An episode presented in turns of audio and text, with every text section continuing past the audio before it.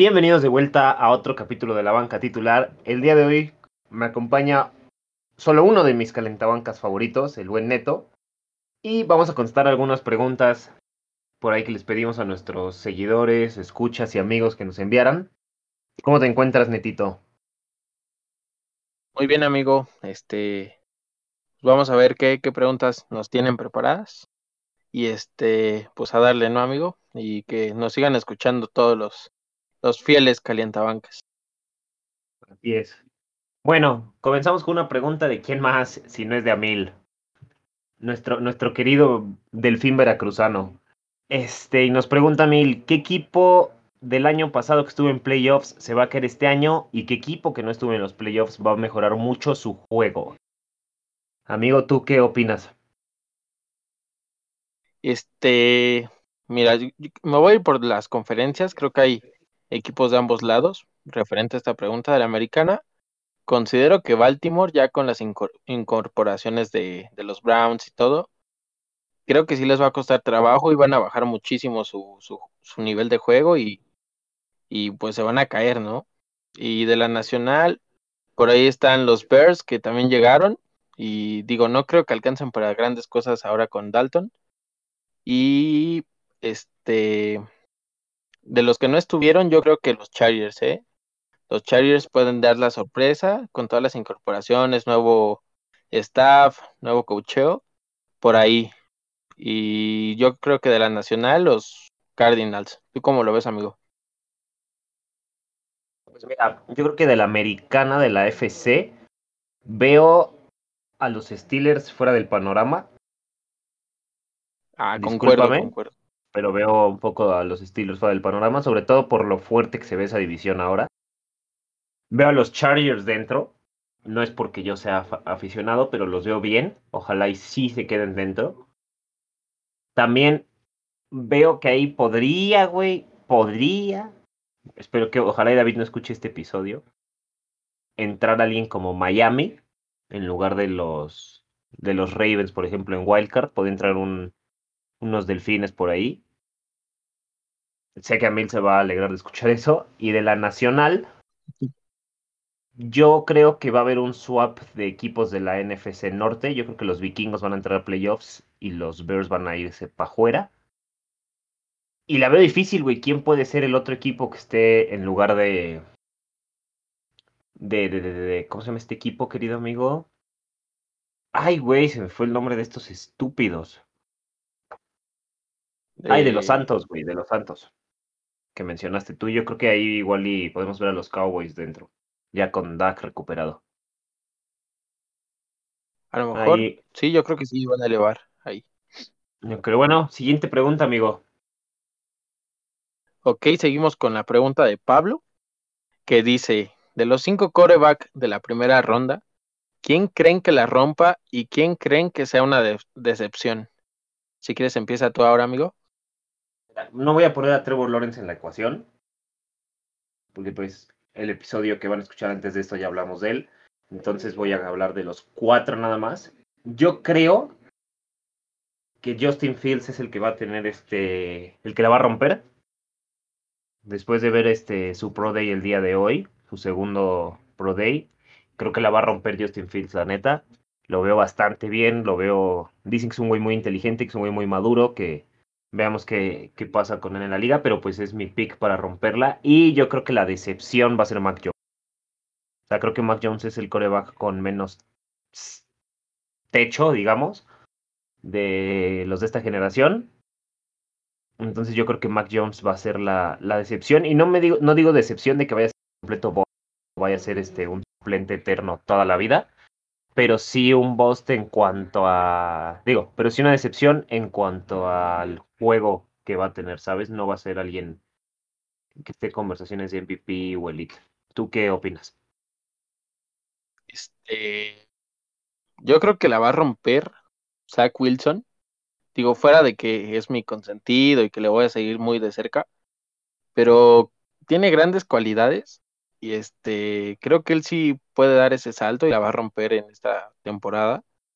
Y bueno, y también coincido con Mike Jones, que, que como dices, no creo que sea una decepción absoluta, pero nada, nada mejor de lo que se espera, ¿no? Ya vimos en, en esta offseason sus, bueno, los famosos videos, ¿no? Que salía eh, Shanahan y, y, este, ¿cómo se llama el de los Pats? Este Belichick, con cara de exacto, con, cara, de, decepción. Entonces yo creo que por ahí igual Mac Jones creo que sí va a quedar a deber.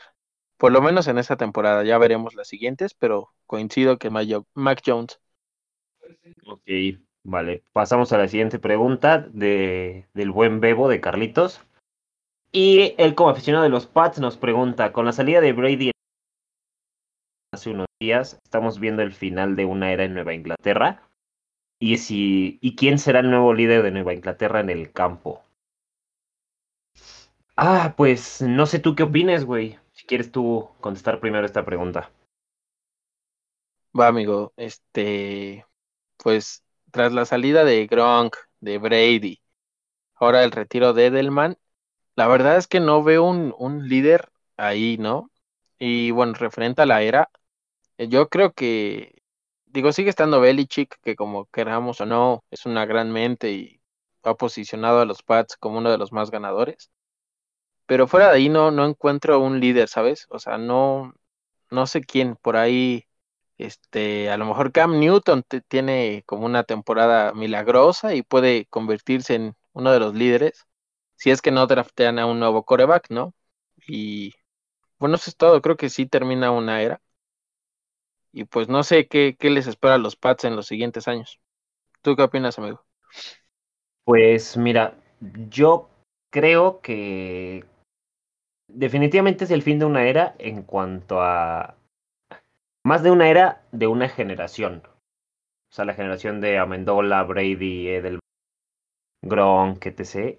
Yo creo que es el fin de una generación y sobre todo una necesidad de renovarse en Foxboro. Digo, con incorporaciones nuevas, una free agency bastante, bastante activa. Creo que sí es el final de, de eso, de lo, como lo comenté, de una generación. Y en cuanto al líder, pues podría ser Cam Newton, podría ser alguien como David Andrews, Kyle Van Noy, que regresa. Yo creo que por ahí va la, la onda de quién podría ser el líder en el campo de, de los Pats. Y bueno, pasamos a la siguiente pregunta, amigo, por favor. Claro, eh, la siguiente pregunta es de Daniel, que dice, ¿por qué ya no se seleccionan running backs en primera, primera ronda? Perdón. Este, si quieres, dale tú primero. Este, claro, güey. Mira, saludo, Dani. Este, por cierto, primer invitado del canal, lo tendrán muy pronto aquí con nosotros hablando de los Indianapolis Colts. Este, ¿por qué no se seleccionan corredores en primera ronda? Mira, creo yo que no es que no haya la calidad de prospectos que había antes, como Adrian Peterson, este, Derrick Henry, etc. O sea, no es eso, sino que puedes encontrar mejor valor en rondas más tardías, güey. Hay muy, muchos ejemplos, voy a dar un par que muchos conocen y ya hablamos de ellos, que son Philip Lindsay y Austin Eckler. Digo, los dos son drafted free agents. Que se fueron a los Broncos y los Chargers respectivamente y les, les fue bien. Sí, bueno, Lindsay ahora es miembro de los Tejanos, pero siento yo que no es necesario ya quemar tu selección de primera ronda, a menos de que sea una, tu necesidad primaria. Sí, la única necesidad que tiene tu equipo es un corredor sea, lo vimos con los Chiefs el año pasado, que tomaron a Clyde Edwards Haller, pero con la pick 32, que prácticamente la pick 32, güey, es una selección de segunda ronda. A menos de que seas los Ravens y agarres allá a Lamar Jackson.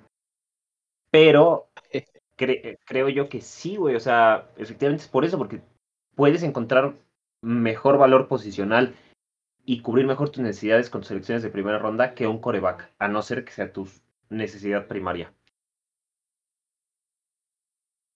Órale, culero, ¿tú qué opinas? Ok, este, bueno, referente a esa pregunta, la verdad es que ahí tengo un tema porque eh, coincido con todo lo que dijiste, creo que sí es necesario cubrir otras zonas, pero yo desde mi perspectiva y viendo las necesidades de mi equipo, si es necesario conseguir un running back, independientemente de que, como dice, se pueden generar más valor un running back en segundas, terceras rondas, este, pues ya es dependiendo de la necesidad de cada equipo. Y creo que por eso no se seleccionan, ya que eh, son, es más importante cubrir otras eh, posiciones antes que un running back, que como bien dicen por ahí, este ya los juegos pues ya no se basan tanto en la carrera ni, ni nada, entonces yo creo que por eso ya no es tan indispensable un corredor a cubrir en la, en la primera ronda. No sé. Exacto. Es como dijo Joe Lombardi, el corredor de Chargers, que pasas para anotar y corres para ganar. Este, ya un corredor es más un arma de doble filo, ¿sabes? Güey, que vas a llevarte de a 7, 8 corredores de corbata, güey. Este, tienes gente como McCaffrey, como Eckler, como Nick Chubb, Karim Hunt, gente que, que ves que puede usar las manos también, no solo para correr, también para recibir el balones, güey. Entonces, es interesante, güey, porque ves a prospectos como este año, por ejemplo, tenemos a Travis Etienne y a Nigel Harris, que son como los dos mejores running backs, pero los que están teniendo un buen de visitas y un buen de pláticas.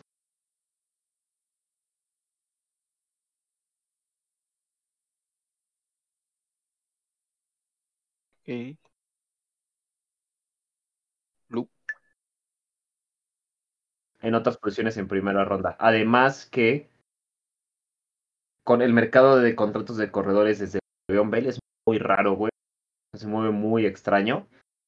Entonces tienes ahí alguien, güey, que no necesariamente vas a tenerle que estar pagando una cantidad exorbitante los primeros cuatro años o cinco años de su carrera.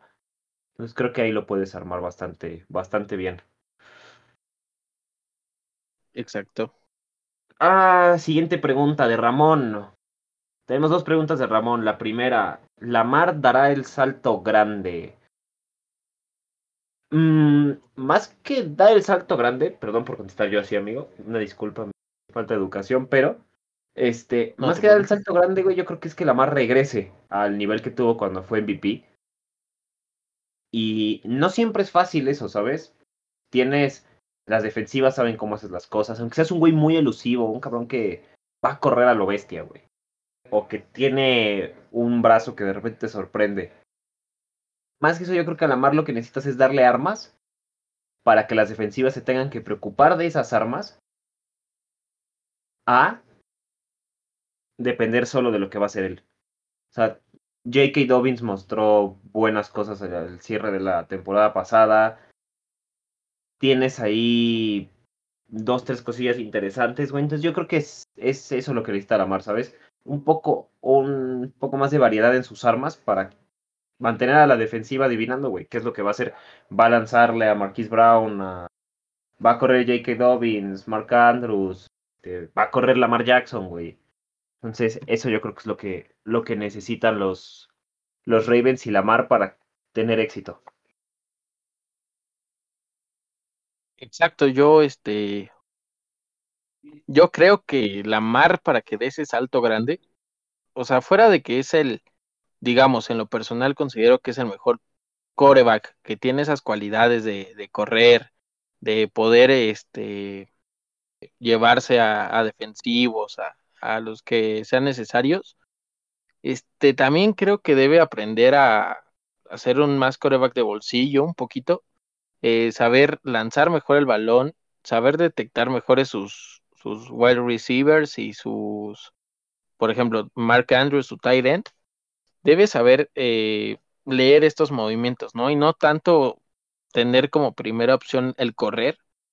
Yo creo que hasta que pueda dominar eso, este, creo que dará el salto grande. Y como dices, ya las defensivas, pues saben el plan de juego, ¿no? De, de, lo, de Ravens, que casi todo el partido pues, corren con dos corredores que son muy buenos y Lamar, ¿no? Yo creo que hasta que él domine todo eso, puede dar ese salto grande y puede por fin este, pasar de playoffs, bueno, su primer partido de playoffs y puede dar grandes cosas, ¿no? No sé, esa es mi opinión. Yo creo que tiene, más que dar el salto grande es regresar al nivel que mostró hace un año cuando MVP. Creo que es más eso, güey. Exacto. Más demostrar que no fue un una cosa de una temporada de ser MVP, sino que es alguien que se quiere mantener en la pelea no solo por trofeos y títulos individuales, sino también un Lombardi. Ah, siguiente pregunta, amigo, de Ramón también. ¿Tampa logrará el bicampeonato? Pero aquí sí te, te cedo la palabra, por favor. Vale. Este. La verdad es que es un equipo bastante sólido. O sea, tiene muy buena defensa, tiene muchas armas eh, con Godwin, con Mike Evans, con, no sé, Fournette y demás. Sí lo veo muy sólido. Posiblemente creo que va a repetir el final de conferencia, pero no creo que les alcance este, para otro Super Bowl. O sea, lo vimos con Kansas. Ellos están dominando, posiblemente dejen de hacerlo en la americana, pero sí se enfrentaron a un este, Kansas diezmado con, su línea ofensiva, Mahomes, este, regresando de una lesión que pensamos que no iba a jugar. Entonces, no creo que se repitan todos esos factores a, a su favor para que vuelvan a repetir el Super Bowl. Sí es un candidato súper fuerte y sí de Super Bowl, sin embargo, no creo que lo vuelvan a repetir. ¿Tú qué dices? Un poquito ahí, amigo. Este, pero por en lo general lo que dijiste, yo creo que sí tiene cierta razón. Hay que ver, realmente es una, es una conferencia muy competitiva la NFC. O sea, tienes a Seattle, tienes a San Francisco, Sano. Yo creo que no hay mejor equipo en la nacional que San Francisco Sano. Si logran mantenerse sanos y ya sea Trey Lance, Mac Jones, espero que no sea Mac Jones, pero bueno, Trey Lance, Justin Fields o Jimmy G, el titular esta temporada, yo creo que ahí tienes al probable equipo que vaya a ir al Super Bowl. También están los Rams, no estamos, o Russell Wilson. Entonces no creo que Tampa vaya a lograr el bicampeón. Me equivoqué, yo la neta no era que Tampa iba a llegar lejos la pasada, entonces probablemente, güey, pueda llegar o no. Es la NFL, güey, uno nunca sabe. Entonces, este, pues así es, este, así es, güey. Pasamos a la siguiente pregunta de Javier. Nos dice Javier, en algún momento se habló de incorporar el fútbol americano para los Juegos Olímpicos. ¿Lo creerían ustedes prudente, considerando el ritmo de partidos que se, llevaría que se llevan en este tipo de competencias? ¿Qué dices tú, amigo? Este, pues sería interesantísimo, la verdad. O sea, sería como algo icónico. Eh, sin embargo, creo que podría tornarse como en el fútbol, ¿no? O sea, que no lleven a, a los seleccionados top de cada selección, por ejemplo. Entonces, no creo que, en dado caso hipotético, no creo que la NFL le lo tome tan en serio, o más bien los equipos lo tomen tan en serio, para llevar a sus titulares y a los mejores jugadores. Entonces, no sé, la verdad es que sí sería muy interesante, pero eh, no sería nada de espectáculo y no creo que les generaría algo de interés, ¿sabes? No sé tú cómo lo, lo veas, aparte de que, digo, si es Juegos Olímpicos, hablamos de selecciones y la única selección dominante, pues es Estados Unidos, ¿no? Entonces, la verdad no sé. ¿Tú cómo lo ves? Hay de dos, güey, o sea, ahí te vas con equipos, un equipo que tenga un límite de edad o que sean jugadores universitarios, etc. Digo, me gustaría, por supuesto, pero veo más factible que algo como el rugby, ¿sabes? Acabe siendo un deporte olímpico que el fútbol americano, porque realmente son este situaciones que no te vas a llevar este a mm, literal al equipo del Pro Bowl de la NFL, güey, pues porque la mayoría son son gringos, ¿no, güey? O sea, sería como meter al Madrid de los Galácticos, güey, al Barcelona de Guardiola a la Champions, güey. O sea, ¿qué sentido tiene? Pues realmente pues, ninguno, güey. A menos de que te digo, sea como un una competencia de colegial, güey, o sea, de equipos de esa edad, güey, que tal vez ahí sí pueda tener algo más de entretenimiento, pero tampoco creo que las escuelas, las universidades se preste, se prestarían a soltar a sus jugadores para ese tipo de cosas. Entonces yo la neta, por más que me gustaría, no lo creo. Sería una, una barbarie lo que se vería ahí en cuanto al Estados Unidos cada juego, cada que se celebren los Juegos Olímpicos tendría ya sus medallas de oro aseguradas. Así es. Ahora, digo, amigo, creo que Ah, sí, sí, adelante, adelante, adelante. Anonas, como conclusión, pues sí, la verdad es que solamente sería un equipo dominando, ¿no? Entonces, no creo que sea factible. Pero bueno, pasamos a la siguiente pregunta. Si quieres, la hago yo. Date, date, por favor. Vale.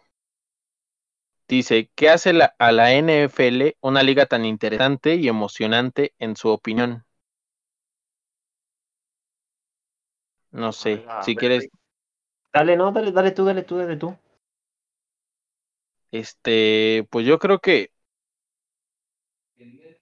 pues que no hay como tal una, una paternidad, por llamarlo de una forma, sobre, de un equipo, sino como bien lo dijiste hace un momento, es la NFL y nunca sabes qué puede pasar. Este, hay equipos que, no sé, una temporada son medianos y a la siguiente pueden dar un sorpresón y eso es lo emocionante, ¿no? Que no todo es tan predictivo como en la mayoría de los deportes. Entonces, este, creo que eso es lo que más me emociona, ¿no? Y aparte, obviamente, el espectáculo, o sea, los partidos como tal, pues eso se me hace emocionante y, y e interesante. No sé tú qué opinas. Pues sí, güey, o sea, mira, primero que nada, un saludo a Yael, que hizo la pregunta. Este, Saluditos. y yo creo, güey, que, ¿por qué es tan interesante? Tiene ese elemento de sorpresa, ¿sabes? O sea, hay equipos que sabes que tienen un roster más dominante que otros o franquicias que son mejor llevadas que otras. Y sabes que van a tener cierta dominancia en la liga, güey. Pero aún así sabes que de repente se puede dar el campanazo. De repente puede venir este alguien que no te esperas, güey, como lo fue, por ejemplo, Lamar Jackson, güey. O sea, empezando la temporada, ¿quién iba a esperar que Lamar acabara el MVP? O empezando esta temporada, ¿quién hubiera pensado que Justin Herbert sería el novato ofensivo del año? Aunque les duele a los aficionados de los Vikings. Saludo. Pero sí, güey, o sea, yo creo que es eso, es ese elemento de sorpresa, güey, y que siempre ves a los equipos competir. Hay veces que hasta cuando les están poniendo una madriza, güey. O sea, los equipos, el equipo perdedor, güey, está intentando, güey, intentando, intentando, intentando. O sea, obviamente está el famoso tank, güey, que los equipos dejan perder a, se dejan ganar, perdón, a propósito, güey, para mejorar su posición en el draft, agarrar un prospecto top, bla, bla, bla. Entonces, yo creo que por ahí va, güey. O sea, a mi gusto, por ahí va. Es, es algo. Es extremadamente competitiva. Y nunca puedes estar seguro de un resultado, como nos ha pasado en los últimos dos años en la fantasy que jugamos, güey, que es una cosa extrañísima, de repente todo el puto desmadre que hay, güey. Entonces, por, por ahí va, güey. Y pasamos a la siguiente pregunta, amigo. ¿O quieres agregar algo más? Este no, coincido con todo lo que dijiste y, y Va, bueno, chingón, ok. Wayne nos dice, ¿en qué afecta o beneficia el nuevo calendario? Bueno, para los que no sepan, se agregó una semana más. Creo que se redujo una semana de preseason y se aumentó una semana de la liga. Entonces, netito, adelante. Este, mira, yo creo que, que afecta. eh, no sé, a lo mejor me- me voy a escuchar un poco dramático, pero en la situación actual con, digo, esperemos que en ese entonces ya no haya tanto, tantos casos de COVID y demás. Aparte de que, bueno, la vacunación ya va a estar como tal, pero en ese caso sí afectaría, este, para, no sé, para la preparación, para en dado caso de que los jugadores den positivo y demás, creo que sí afecta y benefician el espectáculo. O sea, ¿quién no pide una semana más de NFL, no? Entonces, creo que benefician el espectáculo y bueno, para la liga como tal, pero sí afectan la preparación y en, en el cansancio de algunos equipos, que varios estuvieron en contra, varios jugadores ahí, ahí en Twitter, pues sí se expresaron así de, no, pues que no estamos en total acuerdo, pero pues creo que esos son los puntos, ¿no? Que creo que afecta y beneficia. Y yo creo que la, la neta, o sea, desde- como aficionado, veo que. Pues es una semana más, güey, ¿sabes? O sea, eso es lo que me gusta. Es una semana más, güey, vas a ver un macho más, hay partidos interesantes. Ahí, por ahí leí en Twitter hace poco que esa semana la NFL la podría aprovechar para agarrar como equipos locales, así meter un, por ejemplo, un Rams Chargers, Giants Jets, este, Steelers, Águilas, o sea, cosas así, güey. Eso, eso podría ser muy chingón, güey, que sacó la semana de, la, de los derbis. Eso me, Derbis, me exacto. Y más que, pues eh, realmente lo que lo único que puede afectar, güey, es algo que mencioné yo hace mucho en otro en un podcast que teníamos una sección de noticias deportivas, era que si recortan la pretemporada, es que la pretemporada es donde muchos jugadores este, que no son drafteados es donde se gana el lugar en el equipo. O sea, pasan del practice squad a estar ya en el equipo a full, en el roster final. Entonces, podría ser esa la, la única pues desventaja, güey, de que se reduzca una semana la. Pero fuera de eso, yo la neta estoy. Me gusta, güey, es una semana más de fútbol. Es una semana más que puedo ver al mejor coreback de la FC jugar, o sea, Justin Herbert. Y si quieren decir lo contrario, chinguen a su madre. Este. Más porque Big Ben no se retira, ¿no? Entonces, pues sí, o sea, yo creo que. Que a fin de cuentas, güey, no estaba siendo afectada la, la liga para nada. Este. Y bueno, paso a la siguiente pregunta, amigo, de Javier, que dice: Si a los Chiefs y a Tampa, ¿cuáles son los dos equipos con más posibilidades de llegar al Super Bowl este año? ¿Qué Mm, opinas? Pues mira, te voy a dar mis dos candidatos de la AFC, que serían los Colts. No sé, creo que sí me estoy mamando en, en dar este pronóstico, pero los Colts creo que con Carson Wentz pueden hacer grandes cosas. Tienen eh, buenas parejas de, de, de wide receiver, tienen un buen corredor, si es que no se lesiona como en esta temporada. De igual forma, creo, híjole, me va a valer dar este pronóstico, pero los Browns con en la temporada pasada se, se quedaron muy cerquita enfrentando a Kansas, que digo, Kansas no es nada fácil, al contrario. Creo que esos dos pueden dar una sorpresa, o sea, que nadie se imagina, pero creo que sí tienen armas y muy, mucho potencial para llegar al Super Bowl. Ahora, del lado de, la nacional, este, yo creo que puede ser los Rams, por fin, y, y los Seahawks, o no sé, bueno, no los Seahawks, ya había dicho que creo que no van a llegar a playoffs, entonces los Rams o Green Bay, por fin. Yo creo que No. esos dos serían, esos cuatro serían mis candidatos. ¿Tú? Eh, me voy a mojar también con cuatro. Yo creo que, mi, bueno, mi caballo, mi Dark Horse este año son los Colts a AFC. No los voy a incluir en esta lista. Pero me parece a mí que si nos vamos a la AFC, yo creo que los Bills. Buena opción. Defi- Definitivamente Josh Allen creo que ya está, puede estar ya listo para cosas grandes. También están los Browns que llegaron a playoffs después de mucho tiempo, güey, pero me voy a ir por el equipo que está estrenando head coach. hoy sí, hoy sí vengo full ser objetividad. Y los Bills o los Chargers yo creo que pueden ser. Ojalá. Ojalá esa sea la final de conferencia, güey. Toco madera de que sea, güey. Dios, güey. Este, y por el otro lado, nada más voy a decir un equipo porque es el equipo que creo que va a llegar al Super Bowl. Y si no lo ganan mis Chargers o los Colts, me gustaría que lo gane San Francisco.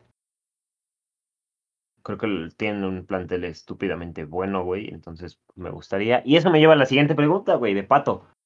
Que dice, ¿para qué le alcanza a los Niners esta temporada? Pues de mi parte, le alcanza para ganar el Super Bowl. O llegar, por lo menos llegar al Super Bowl. Tal vez no ganarlo, pero sin pedos llegar al Super Bowl. No sé qué digas tú, güey. Si te lata, güey, si quieres que Este- vayan a... Que sea una F total, güey. O que, ¿qué pedo? No, no creo que sea una F, ya lo, lo hemos comentado, por lo menos yo en, y bueno, y tú, en otros episodios. que los 49ers sí se van a meter a los playoffs, es seguro. Yo considero eso. Y creo que sí pueden dar el, golpe a final de conferencia. Ya el Super Bowl, pues no sé. La verdad es que no me atrevería a dar ese pronóstico, pero por lo menos final de conferencia, yo creo que sí pueden llegar a eso. Ok. Me late. Me late. Y aquí pasamos una pregunta, la penúltima pregunta de mi querido amigo Roberto, mi mejor amigo, güey. Comparto lo que dices, güey, el que diga que Colgers, Aaron Rodgers, puede irse a con la más esa palabra de cuatro letras que no voy a decir de su casa. Este, después de llegar a cuatro finales de conferencia en siete años y perderlas, ¿qué es lo que le falta a Green Bay para regresar? güey, es que es difícil, güey, porque yo creo que es la, la decisión final, ¿sabes? O sea, creo que eso es lo que les falta. los últimos cinco minutos del último cuarto, güey.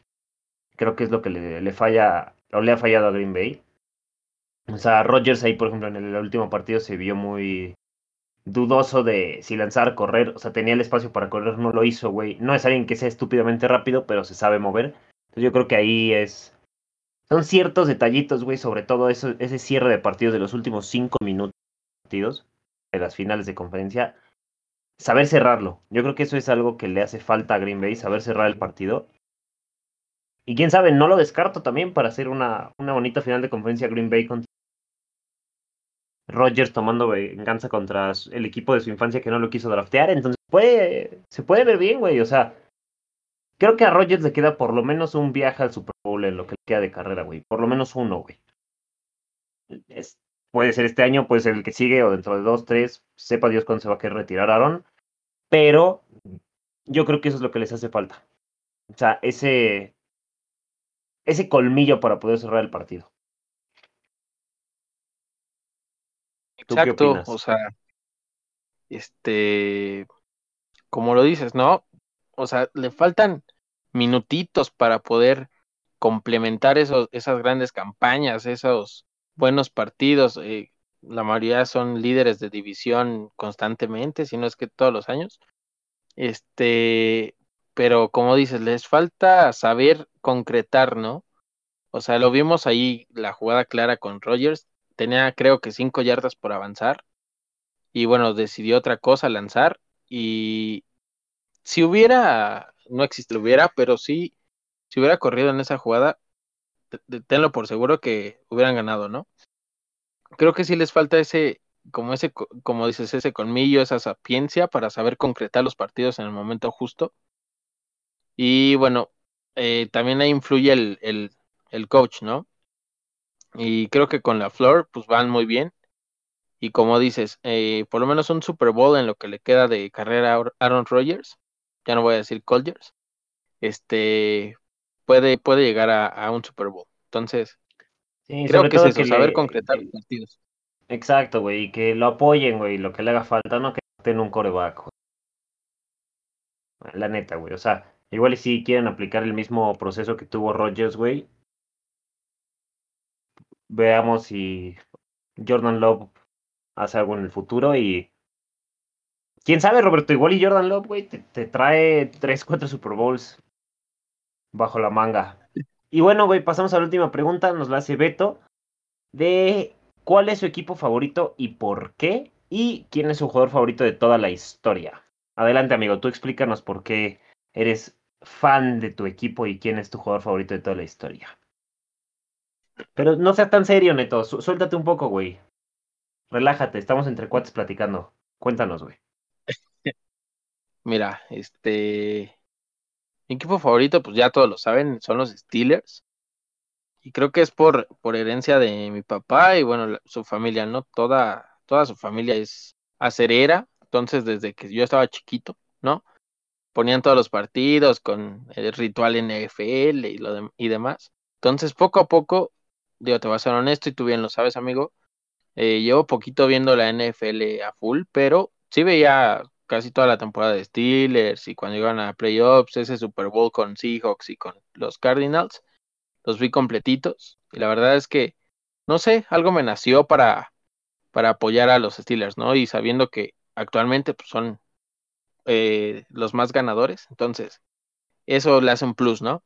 Y el jugador favorito de su historia, la verdad es que estoy entre dos, o sea, eh, Big Ben te voy a decir por ley, sin embargo creo que Jerome Betis, este, marcó algo, marcó algo dentro de mi afición a ese equipo, entonces... ¿Se parecen ustedes puede dos, ser. Más o menos el mismo físico.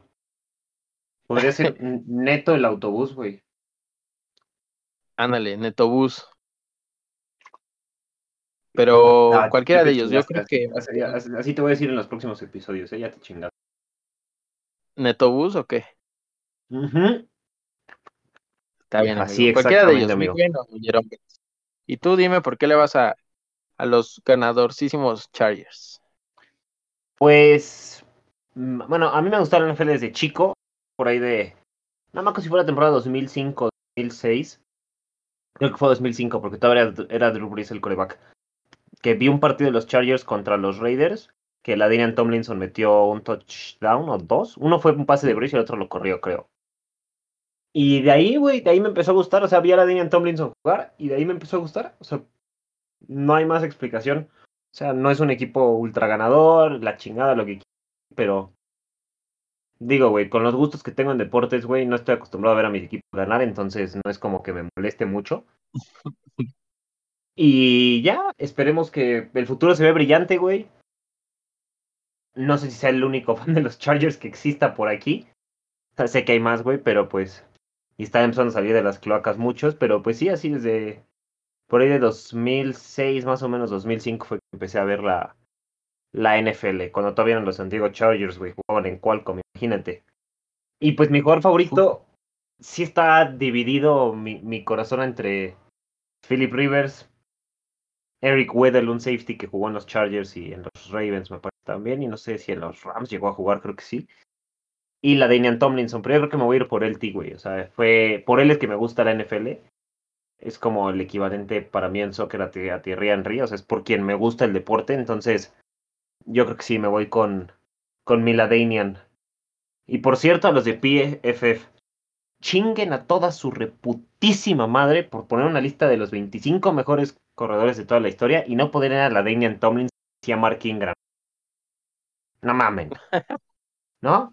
Pedo. El güey que tiene el récord de más touchdowns por un corredor en una temporada y van y no lo Váyanse a la verga. Pero, pues es todo por las preguntas, queridos escuchas. Esperemos que hayan llegado hasta acá, que hayan disfrutado, que les haya gustado. Un saludo a todos los güeyes que nos mandaron preguntas. Muchísimas gracias. Vamos a hacer luego más episodios como estos. Esperemos que el buen Dabs nos pueda acompañar para alguno de los otros. Y no sé si quieres agregar algo más, Neto, o nos despedimos ya. Este, no, nada más quisiera agregar y agradecerles, ¿no? A todos los que escuchan y los que estuvieron ahí participando y los que nos enviaron sus, sus preguntitas. La verdad es que se los agradezco mucho y pues bueno, creo que sería todo y un saludo para, para todos. Espero les guste y pues sigamos en esto, ¿no, amigo? Y ya. Así es, güey. Pues un saludote a todos. Besos, abrazos y caricias en donde quieran. Nos vemos. Hasta la próxima. Adiós.